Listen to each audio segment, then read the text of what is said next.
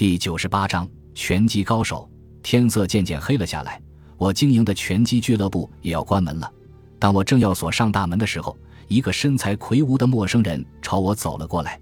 他浑身上下一袭黑色，黑色的帽子，黑色的西装，黑色的皮鞋，手里还拎着一个黑色的手提袋，甚至连他的眼睛也是黑的。听说你牵头组织拳击比赛？陌生人问。我点点头说：“是的。”我给好几位拳击手当经纪人，我从事经纪人这个行当已经有好多年了。虽然我手里有几位拳击好手，但他们还算不上顶尖高手。其中最优秀的要算是斯通，他曾经获得过轻量级第十的名次，也曾上过一次拳击杂志的封面。但后来他连续四次被纳洛击败，我便离开了他。你找我有何贵干？我问。我想请你做我的经纪人。那个陌生人说：“我想进入拳击界发展。”我上下打量着他，从体型上看，他的确具备成为拳击手的基本条件，估计体重超过八十六公斤，身高一米八五。但他的竞技状态似乎不佳，不仅脸色苍白，皮肤和肌肉松弛，而且年龄也肯定不小了。你今年多大了？我问。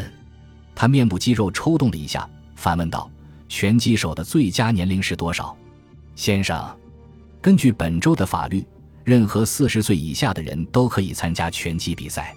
我回答说：“哦，我三十岁。”他说：“我有身份证。”嘿，老兄，我微微一笑说：“在拳击圈里，三十岁的年纪是拳击手的巅峰，过了三十岁就要走下坡路了。而你三十岁才入行。”他眨了眨眼睛，不服气地说：“可是。”我绝对比一般的拳击手要强壮，不信你看看。说着就要伸出胳膊来给我看。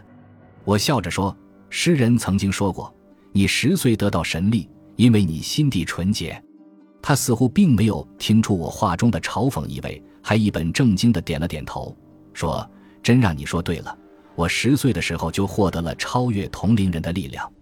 我想把这种力量用在正大光明的竞技上，而不是用来干坏事。”说完，他把手提袋放下，走到体育室墙角的杠铃架边，一只手轻轻一提，便提起了一副杠铃。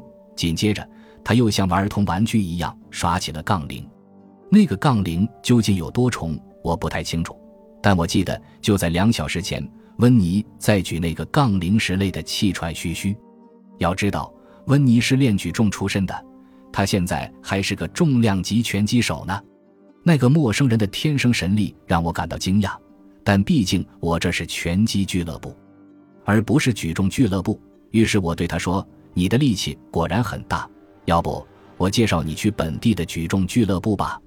不行，举重赚不到钱，我现在需要很多钱。他叹着气说：“以前我从不缺钱，可现在却几乎身无分文，我急切需要赚钱。”听他这么说，我又仔细地打量了他一下。只见他身上的西装虽然有点脏，而且还皱巴巴的，但却是一件价值不菲的名牌西装。或许他说的是实情，他一度曾很富有。我心中暗想，最近我一直在关注体育报道，我知道拳击是一项很容易赚大钱的竞技项目，所以我决定投身这个圈子，赚几年钱。他说：“你瞧，我都已经做好准备了，我用最后的一点钱买了短裤和鞋子。”但我还没有手套，你可以借我一副。我扬起眉毛，笑着说：“你的意思是现在就想和人比试一下？”对。我转身看看俱乐部里，会员们几乎都走光了，只有一个叫鲍比的小伙子还在对着沙袋练习。鲍比是很有拳击天赋的年轻人，他训练刻苦，技术水平提高的也很快。到现在为止，他已经赢过六场比赛，其中三场将对方击昏。三场被裁判判胜，当然，他恐怕一辈子都很难达到顶尖高手的程度，但作为一个业余拳手来说，已经是绰绰有余了。对，就让鲍比和他过过招，然后赶紧将他打发走，我也好早点上床休息。其实，我的床就是办公室的一张折叠床。鲍比，你过来，我招呼着，这位先生想和你比试一下。好的。鲍比同意了，于是我请那位陌生人也去更衣。不一会儿，他就穿着拳击短裤和运动鞋走出来了。我借给他一副拳击手套，让他和鲍比走上拳台。我敲响了比赛开始的铜锣，然后不紧不慢地从烟盒里取出一支雪茄，划了一根火柴，准备点烟。鲍比按照他惯用的套路，迅速接近那个陌生人，然后猛地一记右拳，接着一记左勾拳。谁知这两下凌厉的攻击竟被对方轻易的闪过，鲍比还没来得及转换成防守姿势，便被对方一记速度极快的左勾拳打倒在地，昏了过去。这居然是发生在开赛短短五秒钟内的事。我划着的火柴还没来得及点燃雪茄，我急忙丢下雪茄和火柴，爬进场中查看鲍比的伤势。还好只是被打昏了，没有大碍。俗话说：“外行看热闹。”内行看门道，我在拳击界混了这么多年，明白陌生人那一记又快又准的左勾拳的确是技术含量颇高的一次进攻。我急忙看了看俱乐部，想再叫个人来和陌生人试试，可这儿已经没有其他会员了。我只好耸耸肩说：“先生，你的左拳真棒，只是不知道你的右拳如何。实际上，我更擅长用右拳进攻。”听了这话。我不禁倒抽一口冷气。过了片刻，我又说：“你在进攻方面完全是一流水准，不过你的抗击打能力怎么样呢？”他微微一笑，对我说：“如果你想知道，请打我一拳试试。那你可要小心哦，可别怪我出手太重。”说完，我把鲍比右手上的手套脱下来，戴在自己手上。早在三十年前。在我拳击生涯的巅峰时期，我的右拳是极其有威力的。虽说现在不比当年，但力量也不小。我卯足了劲儿，冲着他的下巴就是一拳。啊！我疼得大叫了一声，向后跳开了。我感觉我的拳头好像打在岩石上一样，而那位陌生人却好像没事人一样，微笑着站在原地。我急忙脱下手套查看自己的手，还好没有受伤。这时，鲍比也醒过来了。他艰难地从地上爬起来，还要和陌生人再打一局。我知道鲍比绝非是陌生人的对手，便对他说：“今晚不打了，鲍比，下次再打吧。”我让陌生人先去淋浴，然后再到我的办公室来。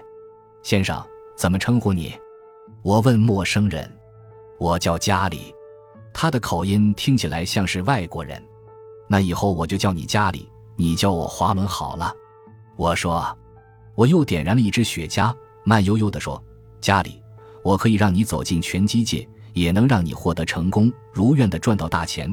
但我们首先得签一份合同，确立我们的合作关系。我们明天一早就去律师那里，怎么样？”家里显得有些不安，他摇着头说：“不行，明天白天我不能去。事实上，只要是白天，我都无法外出。”为什么不行？我皱了皱眉头，疑惑地问：“我有畏光症，只要被强烈的阳光照射，我浑身就会又疼又痒，而且没力气。所以，即使我打比赛，也必须安排在晚上进行。”原来是这样，这好办。我说：“现在拳击比赛没有在白天举行的，都是在晚上。不过，畏光症这事儿，你先隐瞒一段时间，尤其是不能让卫生局知道。”这种病不会传染吧？不会的，家里笑着说。他笑的时候，嘴的两侧露出了一对虎牙，看起来非常怪异。现在我终于明白他为什么总是习惯抿着嘴了。对了，华伦，你可以先预支一点钱给我吗？家里吞吞吐吐地问。要是换了其他刚认识的人向我借钱，我会立刻让他滚到一边去。但眼前的这个家里却不同。他前途无量，我觉得可以借钱给他，顺便收买人心。于是我说：“没问题，家里你没钱吃饭了吗？不是没钱交房租了。今天早上我的房东说，如果我再拖欠租金，就要把我扫地出门。第二天上午十一点，那时给我打电话，说起周六晚上麦加洛和伯克比赛的事。那时和我一样，也是位拳击经纪人。”麦加洛是内时手下最优秀的重量级拳手，他年纪轻，速度快，在内时的精心培养下，正在向一流拳手的队伍迈进。华伦，周六麦加洛和伯克的比赛出了点问题，伯克突然病了，不能上场。不知道你手上有没有人能代替伯克出场？我了解伯克的战绩，他赢过十八场，连续输过十场。在他输的这十场比赛中，有六场是被击昏的。这意味着伯克最近的状态正在走下坡路。因此，我必须也找一个类似的拳击手推荐给内史。在我的俱乐部里，当然也有从一线退役的拳击手可供选择。但我又一想，为什么不让家里去试试呢？也许一场正式的比赛是检验家里成色的最好机会。感谢您的收听，喜欢别忘了订阅加关注，主页有更多精彩内容。